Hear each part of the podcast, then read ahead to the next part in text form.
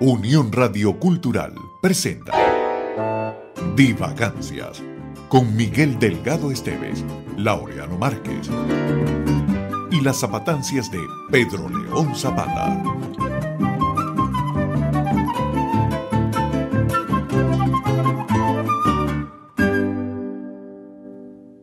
Parte 1 del programa de hoy y dos Partiendo de la parte 1 la mitad, voy a ponerme acomodadito aquí porque... ¿Estás acomodadito? Después yo mi, también, mira. Mi señora, mi señora me dice que me siento mal, que me siento escarranchado. pero es que ya empezamos. Sí. Ya empezamos el programa. Ya empezamos el programa, pero ¿por qué tú no me habías dicho? pero pues, no viste que decían así, con una ah. claqueta parte 1 y esa cosa. Sí, entonces, bueno, bienvenidos. bienvenidos todos. A Divagancias. Así es. Miguel, qué gusto. Igual, igualmente. Encontrarnos mi nuevamente. amigo. Tú sabes que yo te siento pana mío y nosotros no nos vemos más porque no tenemos tiempo. Pero es que la amistad es sin duda una forma de amor.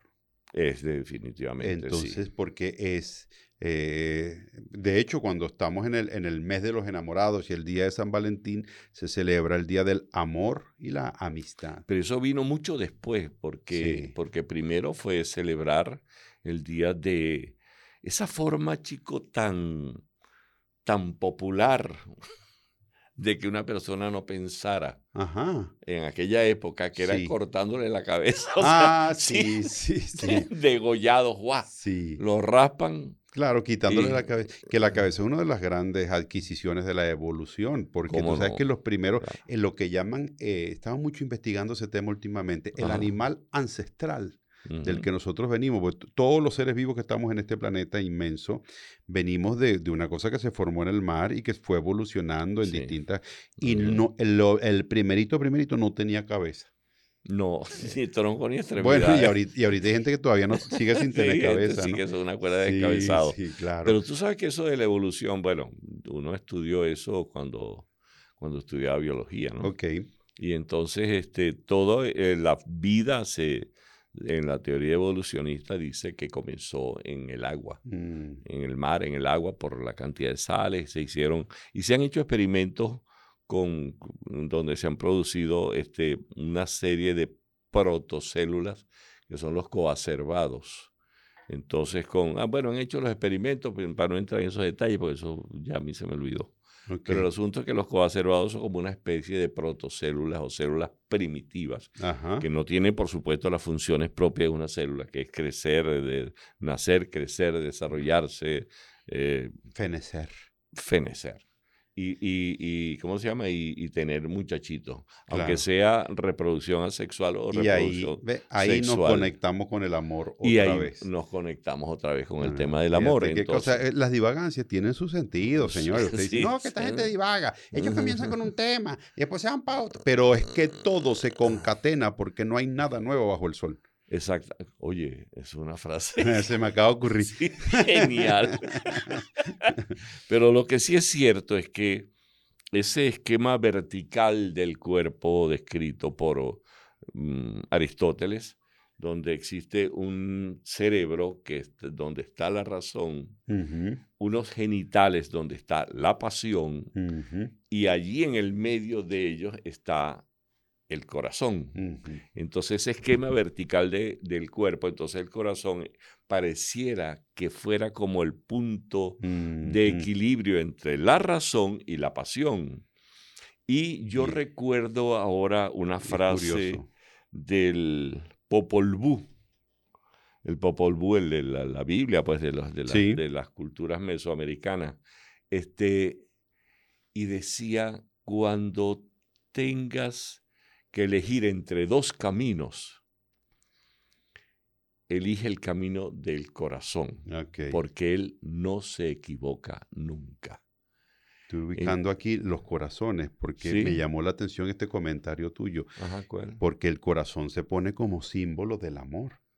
Claro. Justamente quizá por eso, porque está en el centro y del corazón depende todo. Si el corazón no manda. Sí, pero es que el enamoramiento, si, tú, si es absolutamente pasión, o sea, en otras palabras, sea solamente sexo, eso no es amor, es una necesidad fisiológica. Una manera como los, en el caso de los el león, el león no ama a la leona con la que procrea necesariamente. No, no necesariamente. Aunque hay pajaritos que comparten la vida entera, que se buscan una sola pareja. Y sobre todo que el, el, acto de reproducción de los leones, yo vi unas películas hace muchos eres ocioso. No, no, no, pero eso porque te cuento. Por no ¿Te acuerdas del doctor Rubén Jaén, uno de los grandes maestros de la cirugía cardiovascular? Correcto. Justamente. Y una de sus eh, aficiones era ir de cacería todos los años a África. Wow.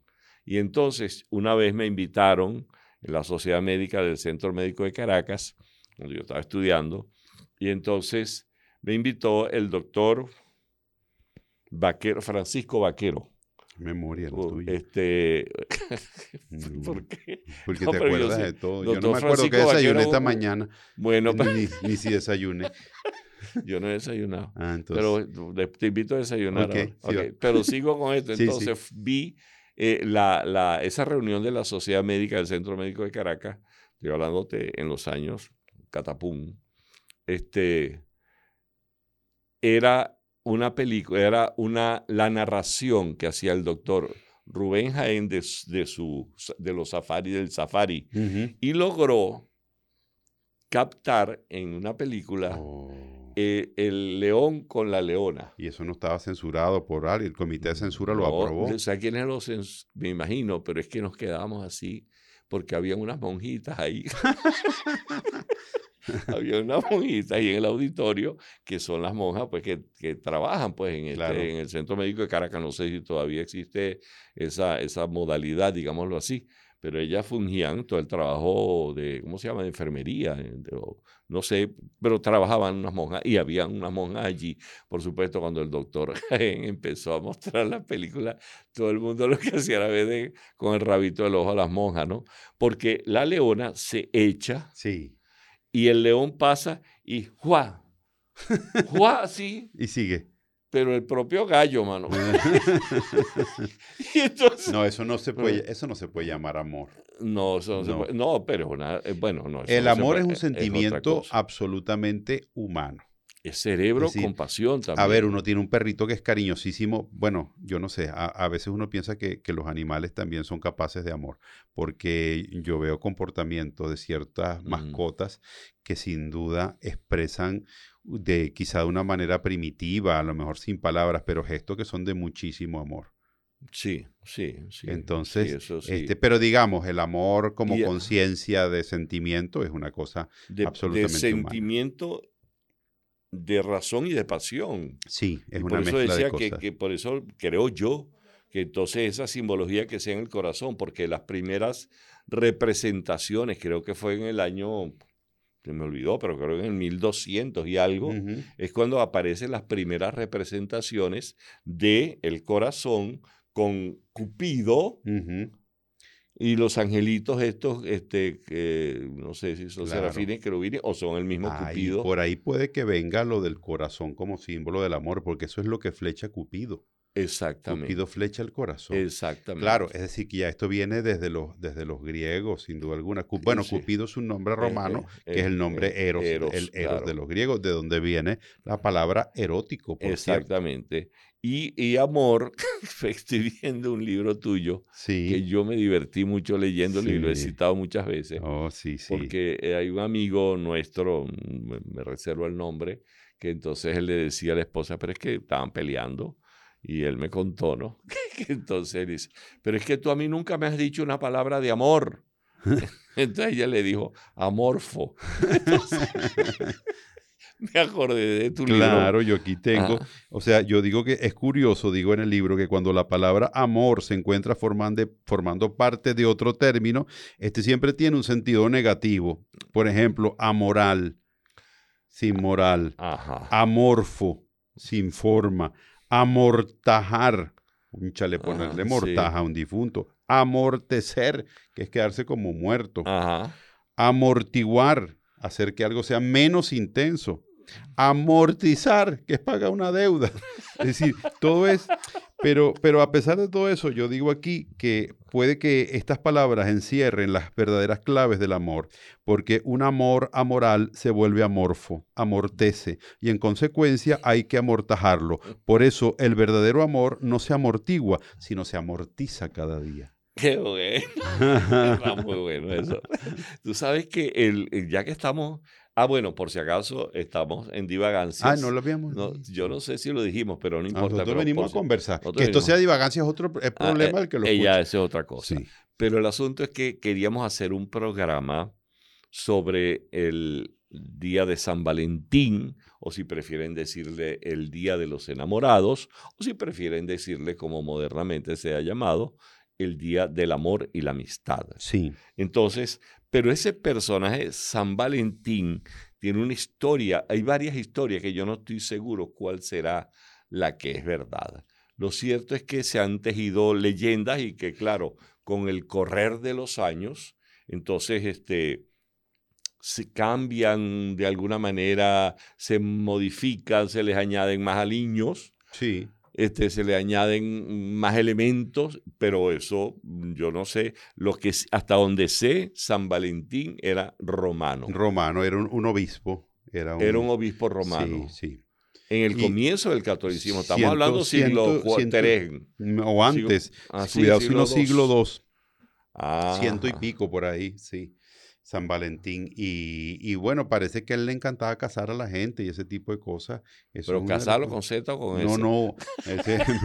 no es que hay que una diferencia entre casar con Z y, y, casar con S. Casar con Z es cuando tú matas al animal. Y casar con S es cuando el animal se mata solo. Exacto. Voluntariamente. Pero el asunto es que San Valentín... pareciera que estuviéramos como en contra de esas instituciones tan bellas como el matrimonio, si nosotros somos ambos felizmente, felizmente casados. Él con su mujer y yo con la mía. Claro, cada uno por su lado. Pero el asunto es que San Valentín, lo que tú decías, él casaba con ese, hacía matrimonios. Sí. Celebraba matrimonios, pero siempre, qué fastidio, ¿vale? Con Claudio. Mm, ah, Claudio el emperador o Claudio Nazoa. que es casi lo mismo. Sí, sí, sí. Entonces, Claudio II, eh, que era, creo que era el abuelo o tatarabuelo de, Claudio Nazoa. Yo no sé por qué Claudio no ha hecho un espectáculo de humor que se llame Yo Claudio. Oye, ¿verdad? ¿verdad? Se lo voy a sugerir. sí, me parece muy bien. Pero el asunto es que el, em, el San Valentín, pues que era el obispo, celebraba bodas en contra de una disposición del emperador Claudio, es lo que tengo entendido. Claro. Y, el, em, ¿Y por qué el emperador Claudio no quería que los jóvenes se casaran? Porque un hombre casado, como es el caso del señor Laureano Marquí, como es mi caso, pues somos personas de nuestra casa, pendientes de la mujer, pendientes de los hijos, pendientes de todas las cosas inherentes a una relación de mm, marital. Entonces, si los jóvenes se casaban, no habían buenos soldados para las conquistas romanas. Claro, claro. Entonces, claro, el tipo, el, tipo me refiero a Claudio Nazoa, a Claudio el, perdón, el emperador. Claudio, el emperador, entonces prohibió. Que casi lo mismo, porque Claudio manda como un emperador. Mire, ustedes no se pongan a trabajar con Claudio. Claudio manda más Uy, ya que una yunta de güey. Sí, sí, sí, sí, sí, Pero entonces, en ese caso, ¿tú tienes otra historia? No, no, no, no, no tengo, no tengo realmente, porque eso es un poco lo que yo también tenía entendido, que, que este, este San Valentín, este santo, este, que creo cuyo martirio se celebra el 14 de febrero. Dicen que ese fue el día ya en calendario gregoriano. Ya el que cuando este, aplicaron la técnica esa que decíamos al principio, tan popular de, quitarle la cabeza a una gente. Bueno, a mi santo, a San Laureano, se la quitaron también. ¿Ah, sí? Sí, señor, fue decapitado y su cabeza tengo, porque él era, eh, San Laureano fue obispo de Sevilla. Ah. Y entonces a él lo decapitaron el 4 de julio Porque yo sé, yo soy Miguel y mi santo es San Miguel Arcángel. no, lo tuyo es un arcángel, no, lo mío es más abajo. Pero ese sí le cortaba la cabeza al demonio porque tenía una espada Sí, San Miguel, sí, San Miguel, claro. Pero San Efraín, porque yo me llamo Miguel Efraín de Jesús. Ajá para, que no, para que quede claro que, tú estás llamado al don del bien. ¿Te acuerdas de esos programas que hicimos cuando hicimos el de Rómulo Gallego? El nombre de Rómulo Gallego era larguísimo. Muy largo, muy largo. Pero esa era una práctica, bueno. Muy bueno, el libertador Simón José Antonio de la Santísima Trinidad. O sea, sí, sí. Eran muchos nombres. Sí, muchos nombres. María Teresa Rodríguez del Toro y Alaisa. Y Alaisa. Sí. sí. Esa, eh, pero ella, en ninguno de esos fueron decapitados. No. Pero los santos nuestros, parece, yo creo que San Efraín también. Sí. Sí. Y mi santa patrona, que es la patrona de los músicos, ¿sabe cómo es que se llama? Eh, Santa Lucía, Santa Lucía, no, Santa, Clara, Santa Clara, Santa Cecilia. No, Santa Cecilia. Santa Cecilia. Santa Cecilia también este, eh, pasó a, ser parte de las estadísticas de los descabezados. Qué cosa con los mártires y con los martirios y con la, con la represión romana. San, San, ah, el del monasterio, San Lorenzo en la parrilla.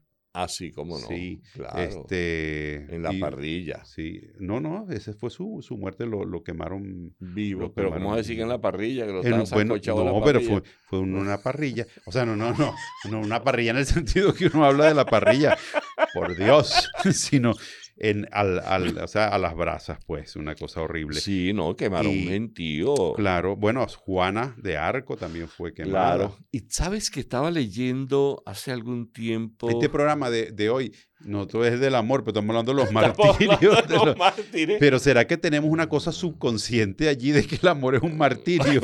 un sufrimiento, una cosa. eso? No, pero yo creo que... Pero bueno, uno puede perder la cabeza por amor sin ser decapitado. Exactamente, pero es que hay un, una, una, una, crónica de alguien cuando teníamos periódicos impresos que decía, se sufre pero se glosa. Ay, qué bueno. Qué bueno. Entonces con el amor se sufre, pero se glosa. Se glosa. Bueno, y por cierto, yo tenía aquí una etimología del amor, porque tú sabes que por ahí, erróneamente, según los etimólogos especialistas, em, amor eh, viene de a, sin y mors, muerte en latín, pero eso no es. Eso no es ah, así porque, porque en latín muerte no se dice mors, se dice mortis. Entonces, eh, no viene, viene del latín amor, del, porque amor también existe en latín. De hecho, Virgilio, la famosa frase amor omnia vincit, el amor todo lo vence, el amor todo lo puede. Yo entiendo latín, yo, sé, que yo, desde que estoy estudiando latín. Yo es por si alguien en, por si alguien en la casa no tiene el diccionario Vox a mano. Pero esto tiene una raíz indoeuropea que viene de amma y ama en la lengua infantil indoeuropea era una voz para llamar a la mamá. Ah, claro. Y entonces fíjate que si tú te pones a ver las distintas lenguas, en inglés, mamá le dicen los niños mom, en italiano mamma, eh, en francés maman, en, eh, portugués mai, sí. este, en, en ruso mat.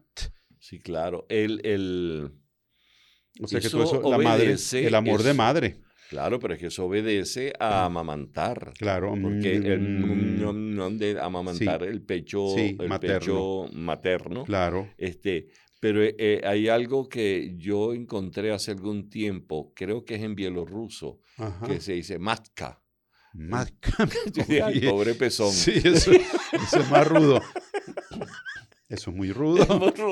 Masca. Y hay otra que es Masca, algo así, pero en uno de esos idiomas un poco extraños a nosotros. En la isla de Tenerife hay un pueblo que se llama Masca. ¿Ah, sí? Sí. muy metido así en la montaña, difícil, de difícil acceso. De, difícil mascar. Sí, sí. difícil mascarlo. Pero mira, volviendo con lo de San, Valentín, que fue decapitado en, dos, en el año, el 14 de febrero del año 270. Ah, no, entonces fíjate, muy cercano, como tú decías. Claro, muy cercano a la fecha en la cual también fue decapitada Santa Cecilia. O sea, había esa práctica que la gente, bueno, nada, tenía esa mala maña, chicos, de, arrancarle la cabeza a todo el mundo. Y entonces este, el, que, el que no estaba de acuerdo con el emperador, entonces le arrancaba la cabeza. Bueno, y después todo esto se perfeccionó durante la Revolución Francesa con el invento del doctor Guillotin. ¿Cómo no? O Guillotin. Qué forma Se pronuncia, tú que hablas francés perfectamente, es Guillotin. Sí, sí pero... sí, exacto. Pero qué cosa, bueno, terrible. aunque en otro, sentido, la guillotina fue un avance eh, en, la ejecución de penas porque, anteriormente, anteriormente a eso, entre otras cosas, existía el desmembramiento con caballos atados claro, a claro, Era una cosa terrible. Claro, lo que pasa es que sí. O sea que en cierto sentido la, guillotina fue un invento piadoso. Piadoso porque de un solo langanazo ya estaba raspado. Sí. o sea, no queda, ay, me quedó este pellejito aquí, nomás picarlo aquí. Que yo siempre recuerdo la aquella Santo Tomás Moro, que yo no es el patrón de los humoristas, pero... Es el patrón de los abogados. De los abogados y de los oh. políticos declarados oh, por su santidad, por el San Juan Pablo II. Pero Santo Tomás Moro, por cierto, hay una anécdota porque él tiene una oración del buen humor. Bueno, y el humor y el amor están vinculados, como lo bien lo sabía Aquiles Nazoa. Entonces, él tiene una oración del buen humor que ah, dice algo así como, concédeme, Señor, el sentido del humor, la capacidad de reírme de mí mismo, etcétera, ¿no? Entonces, él, él, mantenía la idea de que había que tener el humor, sostener el humor hasta el cadalso. Y él lo aplicó porque cuando lo, lo fueron a decapitar, que también fue decapitado por el rey orden del rey Enrique VIII, ah, que es el que separa la iglesia anglicana de la iglesia. Pero bueno, todo esto mejor te lo digo después, porque. pero eso está bien bueno, No, es una historia buenísima que merece la. Pero me tienes que terminar de ese cuento y yo quisiera que. Esto es lo que llaman el propio corte, porque el que está escuchando este programa no se puede ir, pues si no, no va a saber qué pasó con. con no va a saber. No va a saber. Y hablando de cortes de cabeza, pues vamos con corte.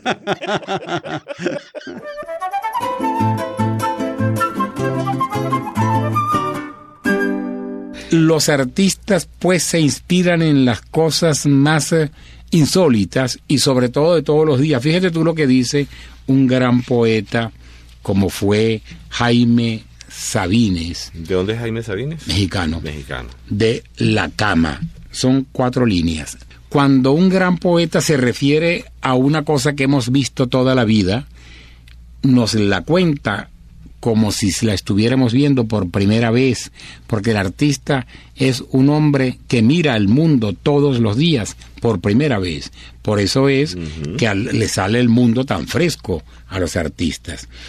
Qué bueno que pusieron la cama entre mi cuerpo y la tierra. Eso nada más es genial. Lo voy a volver a decir ah. y luego completo. Qué bueno que pusieron la cama entre mi cuerpo y la tierra. Estoy seguro de que si durmiera en el suelo, me hundiría y me hundiría quién sabe cuántos metros. Para andar sobre la tierra hay que estar alerta, bien despierto.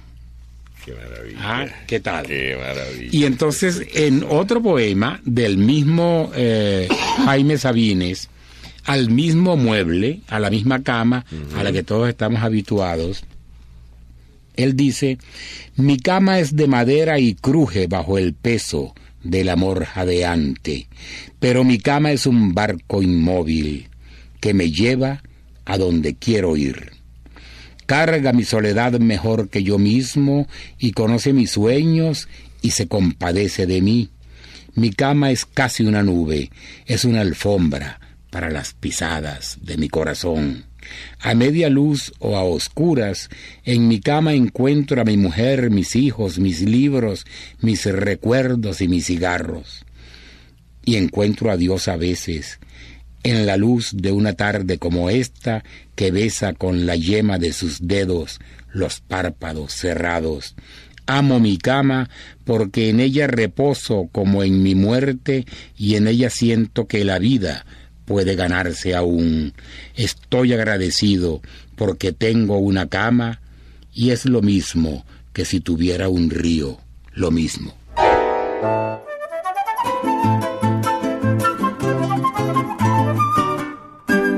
Bueno, venimos de las zapatancias. Así es, estamos hablando de... De nuestro querido amor. De nuestro amor. Pedro León Zapata, porque siempre nos unió con él un amor profundo que no solamente nos unió en pasado, sino nos une en presente, porque Pedro León Zapata sigue siendo para nosotros motivo de alegría, y una, de inspiración. Una constante referencia. Sí. ¿Sabes? La gente se queda, la gente... Hay hay unos que se, quedan bien y otros que se quedan mal. Mal, sí. El que se queda mal, se queda mal para siempre también. Porque, bueno, hay figuras en la historia universal que se quedan para mal. Sí, sí. Cuando desaparecen son sí, tétricos. Pero hay otra gente que sigue brillando como una luz, marcándonos caminos Así es. Mira, y, eh, dejamos ah, antes de la pausa. Me estabas contando algo de... de Santo Tomás Moro. Ajá que es un santo que em, tenía la oración del sentido del humor. Concédenos, Señor, un el sentido del humor y la gracia para soportar las bromas. Entonces él decía que había que mantener el humor hasta el cadalso. Y entonces cuando lo fueron a ejecutar por orden del rey Enrique VIII, que es el que separa la iglesia anglicana de la iglesia católica por el divorcio de, su, de la reina y todo esto, eh, Tomás Moro no se quiso unir, él siguió, siguió, siendo leal al Papa de Roma, entonces por eso lo metieron preso y después en, el, en la Torre de Londres lo decapitaron. Y entonces él, fiel, él fue decapitado, él fue decapitado en la Torre de Londres. Y él, fiel a su principio, dijo, cuando lo iban a subir al cadalso, le dijo al verdugo, él estaba muy debilitado por la prisión, le dijo, ayúdeme usted a subir que ya para bajarme las arreglo solo. y entonces, cuando lo pusieron en el cadalso para ser decapitado, él dijo, la, barba quedó por, por debajo y entonces él dijo, permítanme que aparte la barba para que no la vayan a cortar porque la barba no ha desobedecido al rey. Y entonces esas fueron sus últimas palabras de un hombre realmente excepcional. Sí, es que hay, hay esas humoradas de los grandes hombres son algo que, y yo, por supuesto, tú me cuentas esto y respetando las distancias eh, y, los años y, los, tiempos eh, reales. Eh, yo recuerdo el maestro Alberto Arbelo Torrealba, el poeta barinés, autor de bueno, se ha dicho que la poesía de Alberto Arbelo Torrealba es un perfecto, una perfecta armonía entre la poesía popular y la poesía culta. Entonces, eh, yo recuerdo en una ocasión el poeta Arbelo Torrealba, él era diabético y tuvieron que amputarle una pierna. Y entonces mm, él decía que no, él no quería saber nada de prótesis porque él, vivía en Villa de Cura. Entonces yo quiero ser el que me diga el mocho de la villa. Entonces, y, uno de los médicos que lo trató, que era el doctor Guinán Baldó, esto sí lo vi yo, lo escuché pues allí con él, porque fui a visitarlo en el Centro Médico de Caracas justamente, y entonces cuando venía saliendo el doctor Guinán viene sonriéndose y nos saluda, yo estaba con mi tío Antonio, con Antonio Esteves, y entonces nos saluda y entonces dice ese poeta es una cosa seria, porque le estaban dando mm, sedantes, ¿no? Por la amputación de la pierna, sedantes y tranquilizantes, pues por la angustia que puede representar eso. Y entonces él le dijo al doctor Guinal, le dijo, doctor, no me dé más sedante porque se me enreda la lengua y no puedo decir como poco coco, como poco coco compro. Entonces, una persona que está ah, con esa... en esas circunstancias y, mantiene el sentido del humor. Exacto. Bueno, ya que hablamos del sentido del humor y estamos hablando amor y humor, que son palabras homófonas, que, que suenan similar, sí, sí, pero que además el, yo creo que el humor es sin duda también una expresión del amor. Y, me remito a la obra de Aquiles Nazoa. Eh, humor y amor. Humor y amor. Sí, sí. Porque él decía que el, el, humorista era un ser profundamente amoroso. Sí. Ahora fíjate una cosa que te quería comentar, porque ya hablamos de la sentencia a muerte a, que, le, que le aplicó Claudio el del emperador. El emperador Claudio, a, San, quien después sería San Valentín. Y como el hecho de que él hacía matrimonios, o mejor dicho, él, él es condenado a ser decapitado porque él hacía matrimonios eh, a espaldas de una orden, de la orden del emperador. Y entonces las parejas enamoradas, entonces los casaba. Claro. Y entonces, por supuesto, eso significó que los sentenciaran. Aunque hay unas crónicas por allí que dicen que el emperador Claudio lo que iba era a jalarle las orejas. Claro, porque no había necesidad de, decapitarlo, bastaba con inhabilitarlo como obispo. Como pasa. Claro. Que lo inhabilitan. Hay gente que le inhabilitan y no puede hacer nada más. Entonces, no, tiene a menos que pasen cosas, pero el asunto es que el caso es que él lo iban a regañar y le iban a jalar las orejas y todas esas cosas. Me refiero al, obispo Valentín. Sí. Y entonces, pero habían otros tercios allí que eran de los, de los ayudantes o asesores de, el, de Claudio, del emperador Claudio, y entonces le dijo, no chicos, vamos, vamos, vamos, vamos a cortarle un pedacito aquí. Vamos para el Claudio hasta que llegaron, vamos a cortarle la cabeza. No. Pero le cortaron la cabeza. Pero decapitaron. No, pero que yo, yo me imagino, como decía, no, pero llama la atención. No, yo lo que quiero es regañarlo. Tú te imaginas un diálogo entre el emperador Claudio y sus asesores. No, pero yo creo que hay que cortarle la cabeza. No, pero mejor cortarle una pierna. No, pero cortarle un brazo. No, o sea, cortarle la lengua. No, y se estaban en ah. esa cuestión. Vamos a hacer una cosa. Vamos a cortarle la cabeza y salimos de eso. Sí, eh, llegamos a cortar por los sanos. por los sanos, no, por, los, por el pescuezo, cortar por el pescuezo. Sí, bueno, esto, no estamos hablando de esto porque esto tiene una distancia mm, histórica que nos permite verlo subespecie eternitatis. Pero ahora, ¿cómo llega el día de, eh, el día de la decapitación? A, a, que se convierta San Valentín en el... En el Ay, yo no sé. Porque hay otra historia, Lauriano, que estoy recordando, que él estaba preso, Valentín, antes de ser santo, estaba preso y entonces Valentín es decapitado en efecto el 14 de febrero, por eso el día del 14 de febrero es el día de San Valentín, pero él estaba preso y allí estando preso, la hija del carcelero, del jefe de la... Así es la cosa, ya me acordé. La hija del jefe de la cárcel eh, era una muchacha muy linda y la muchacha era ciega. Ok. Y entonces, aparentemente, Valentín se enamoró de ella. ¿Ah, sí? Sí, se enamoró de ella, pero no, no le dijo nada. Claro. Y entonces cuando lo llevaban para el cadalso, él le dio un papelito. Un papelito. Toma para que lo leas. Pero era una invidente. Era invidente. Pero se hizo el milagro, no me Se hizo el milagro, ella leyó y le puso tu Valentín. Uh.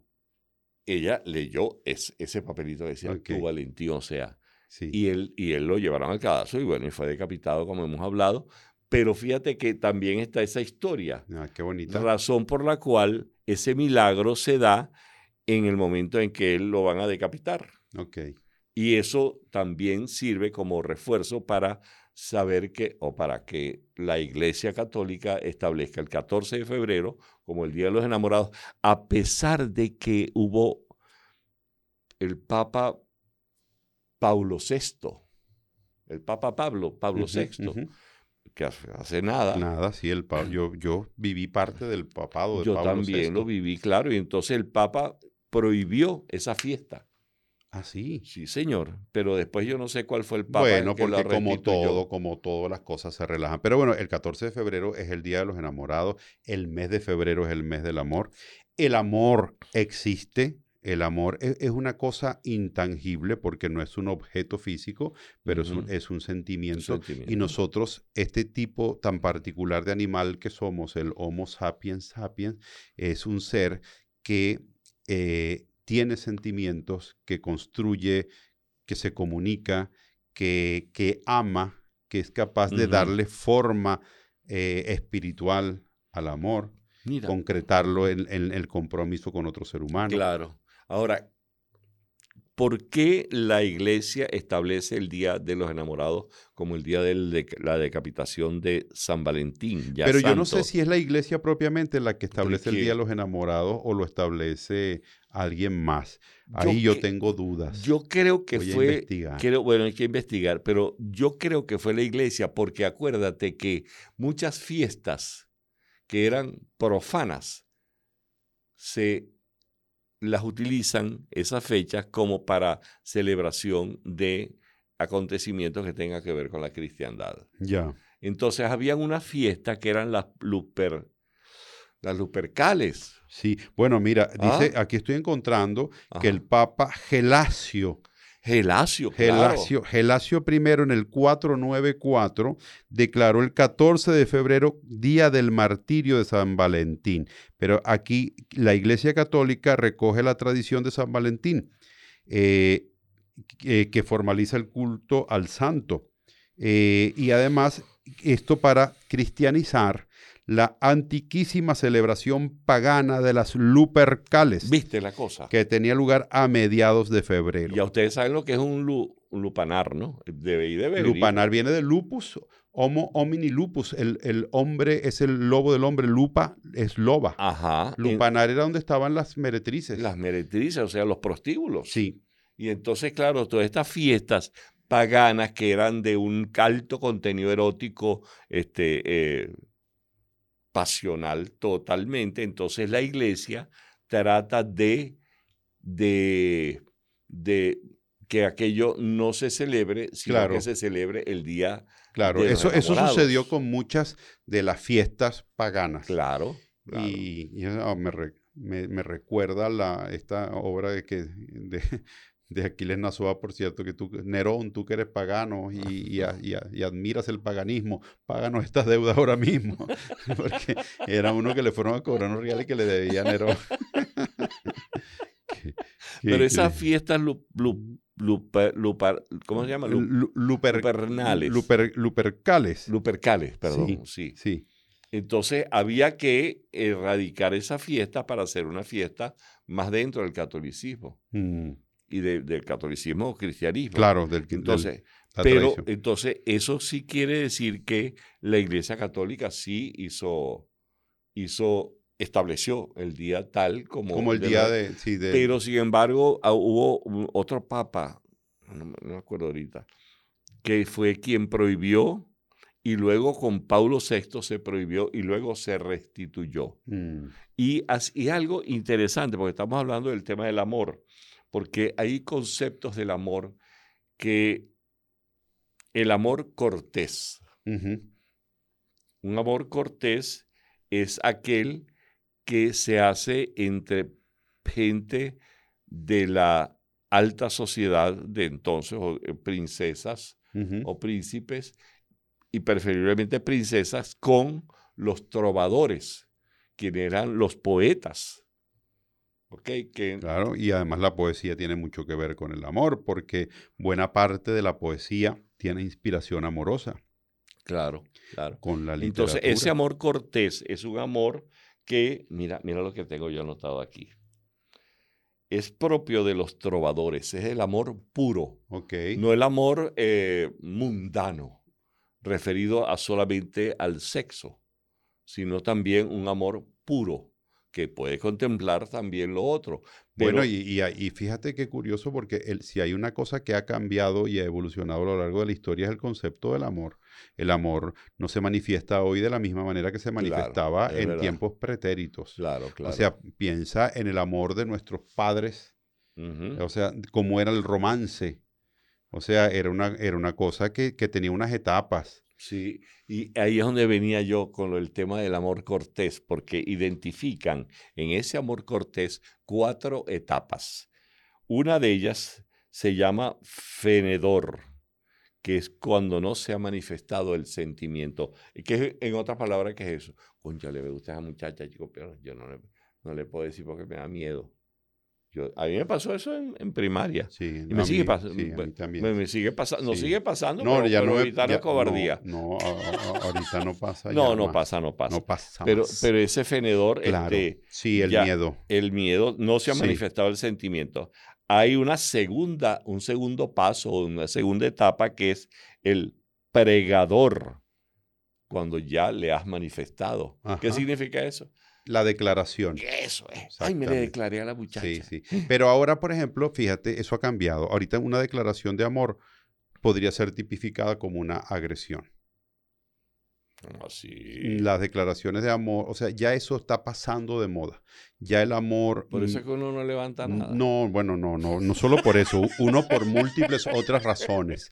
Pero es que ahora el amor se ha vuelto una aplicación, o sea, la gente se enamora a través de Internet de búsquedas de porque claro el problema ¿Pero quién es hace eso porque hermano? una eh, bueno no tanto entre nosotros que todavía somos gente más pero en el primer mundo Ajá. por ejemplo un piropo que es tan natural a veces entre nuestros pueblos latinoamericanos podría llevarte a la prisión es verdad este, una declaración de amor de, que no es recíproca, o sea, que tú le dices, mira, que yo estoy enamorado de ti, bueno, eso es una agresión que te podría llevar a la prisión. Tú sabes que hablando de piropos Entonces, estamos viviendo un mundo complejo desde el punto de vista del amor. Entonces hay que tenerla, bájate la aplicación y te enamoras a través de internet. Y es más, yo te- mire, yo, yo Oye, tengo no aquí, por cierto, ser. Miguel, voy a Eso compartir. yo no lo entiendo hermano. Bueno, no, no se entiende, pero voy a compartir con, con ustedes un- una cosa de un amor por internet para que tú veas cómo, cómo están los tiempos. De ver si lo, si lo tengo aquí a mano. Bueno, Bueno, mientras tanto tú. mientras tú Ah, lo buscas sí. Eh, yo voy con la tercera etapa de eso el tercer paso de eso que llaman el amor cortés Ok. que es el entendedor. El entendedor es cuando tú ves a la muchacha y ella te sonríe. Caramba. Y ahí uno ahí se desmaya completamente. Uno Uf, cae, pero así como fumigado por un insecticida, como una mosca cuando le, le echan insecticida, y uno cae así. Y eso es, ya tú tienes una esperanza. Y la última, el último paso es, el, mira cómo se llama, Drups, drups. D-R-U-T-Z. Y es cuando ya hay contacto íntimo. Oh my God. Ya. Entonces son cuatro pasos.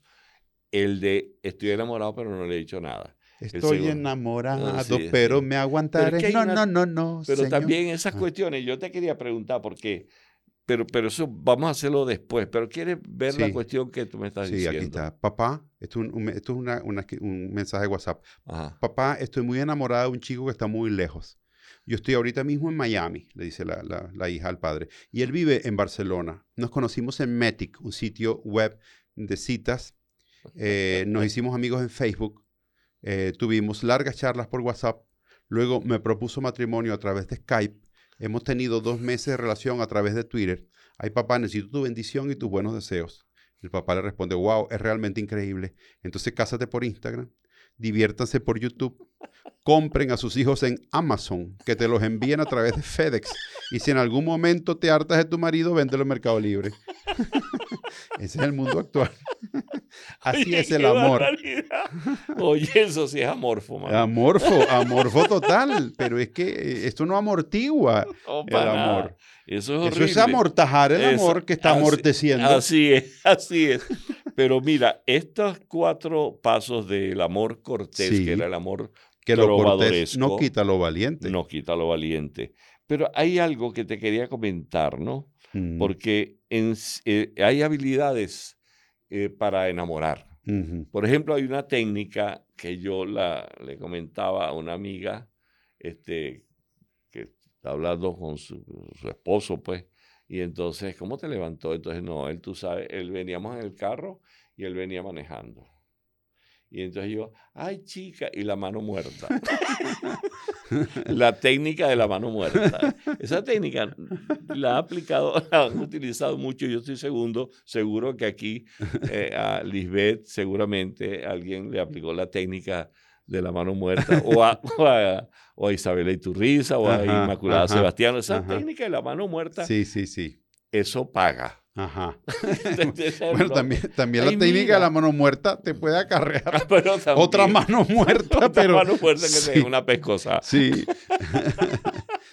Pero esas habilidades de, de enamorar, hay ciertos países que yo tomé una nota aquí, A en ver. ciertos países norti- nórdicos, donde le envían poemas Mm, a la pretendida Claro. Y se acuerda si, e- si, si ella Eh, ah, porque esa es la cosa. Mandaban una carta, ¿no? Y entonces ponían el nombre Punto con puntos. Ok. Tan, tan, tan. Y si ella adivinaba quién era el. Eh, o sea, ponías tu nombre, Laureano, L, A, e, pero sin las letras, sino puntico. Ok. Y con tantas letras, ¿cuántas letras tiene tu nombre? Eh, no me acuerdo. El mío tiene seis. Miguel. Ok. Entonces, pues, a Miguel, por ejemplo, seis punticos. Entonces, si ella sabía que ese era yo, entonces. Y no dabas ninguna pista, ni, ni, una M, ni una L al final. Hermano, eso lo que hacía era que le daba una ñema de Pascua. Eso, eso, eso. el, sí era un huevo de Pascua. No sé, pero se presta confusiones. Sí, sí. sobre todo por Laureano, por Claudio, por Claudio, vuelve otra vez Claudio, que coman huevo. sí, señor, sí, señor. Mira, tenemos que despedir. Tenemos que despedirnos porque, bueno, mira, así son las cosas. No, bueno, y, al final, no sé, algún día hablaremos realmente del amor porque hoy hablamos de los decapitados, de los mártires Pero tengo, otros, tengo otros muerticos por ahí. sí, oh, no. Deberíamos hacer un programa sobre los mártires y los, y los martirios. Me, parece bien, sí, sí.